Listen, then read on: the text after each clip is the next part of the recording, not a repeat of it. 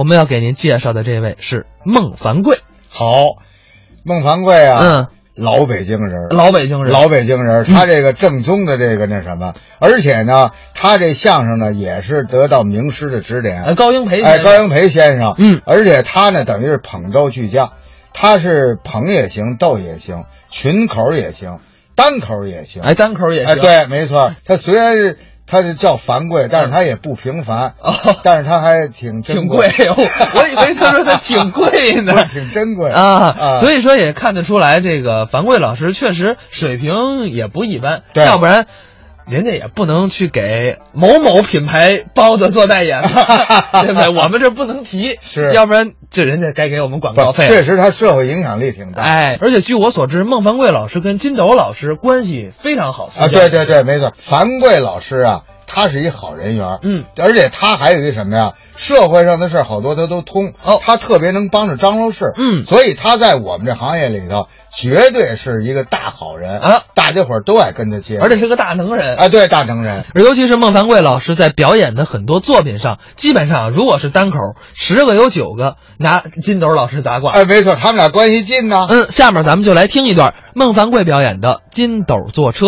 是吧？所以一个人说说点什么呢？就说一点我们现实当中生活上的小故事啊。尤其在我们北京周末相声俱乐部要说呢，我也不能说别人。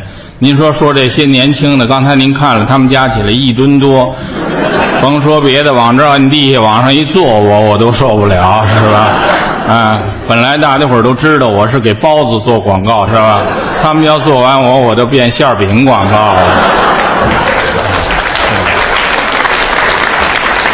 所以呢，说点别人，说谁呢？相声俱乐部主席叫李金斗，啊，对，很多来俱乐部的人都知道，孟凡贵的相声一共一百多段误会，说的都是李金斗，因为李金斗误会的事儿太多了，啊，那刚才呢来了一位，就是李金斗一徒弟，可能待会儿上台，叫富强，富强呢全国相声获得了最佳的逗哏奖，富强呢他为什么能获得逗哏奖？他有生活。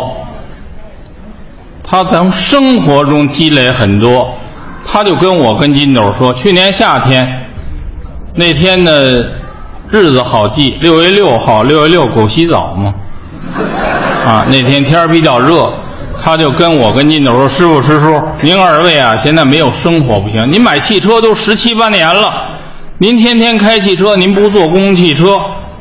您不知道公共汽车上怎么回事您在节目当中再说公共汽车这说出来，人老百姓一听您说的这不是那事儿。我这给您办好了卡了，两个卡您一人拿一个。坐汽车现在不买票不要钱，您拿着卡就行了。于是富强开着车把我跟李金斗给送到了公主坟儿公主坟那儿公汽车站多呀，有一五十几路，五十。哎，对，五十二，五十二路大公共汽车，司机呢在那坐着，天热没什么人，车门开着，司机大方向盘一坐，呵，挺舒服。李金斗师哥呀，走头了，我走后头。李金斗举着那卡，那意思告诉人家我有卡，举着，走头了，上去冲司机一点头。司机说一句话，俩字儿。读卡，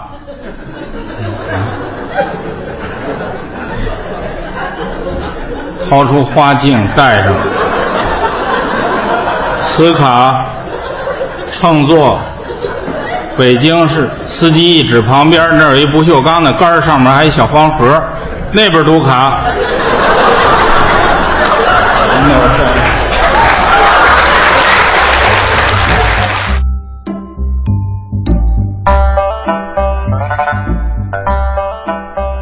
刚才是孟凡贵表演的《金斗坐车》，其实这算是杂挂了啊，啊应该算是。哎这个杂挂在相声界有什么规矩没有？呃，杂卦啊，因为什么？就是好多都是呃挂上真名实姓，嗯然后呢，其实是一好事。哦，哎，这个因为本身呢，呃，等于在这节目当中呢，无形当中宣传了你。哦有的不懂呢，人家一杂卦好像就急了，哦就认为说怎么拿我开玩笑啊？这不是贬低我，实际不是，啊实际不是际是对你是一种宣扬。嗯因为什么？在那个四五十年代，那时候我们侯大师，我侯师叔，嗯，他就是说那个汾河湾，然后不是化上妆以后吗？嗯完了以后说，您看我像不像君秋？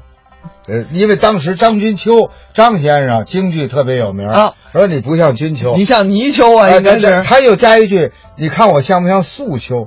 哦，哎，像不像吴素秋吴先生？嗯，哎，然后说我看你不像素秋，那我像你像泥鳅。嗯，这哇，大伙乐了。然后呢，下来以后正好就是吴素秋吴先生，人就在旁边呢。哦但是人下来特别高兴，哎呀，说哥哥太好了，你这不等于无形当中把我更宣扬了 替我打打腕儿啊，对，因为什么？观众啊，印象最深的就是那包袱的地方，哎可乐地方他印象深，所以呢，你一提这个名字，大家伙儿对这名字印象就深了。嗯所以人家懂这个，人是干这个的，所以人家不单不反感，而且人还是非常感激。嗯，而且好像一般来说都是拿刚才出场的演员，或者是即将要登场的演员来说，这样效果会更好。没错。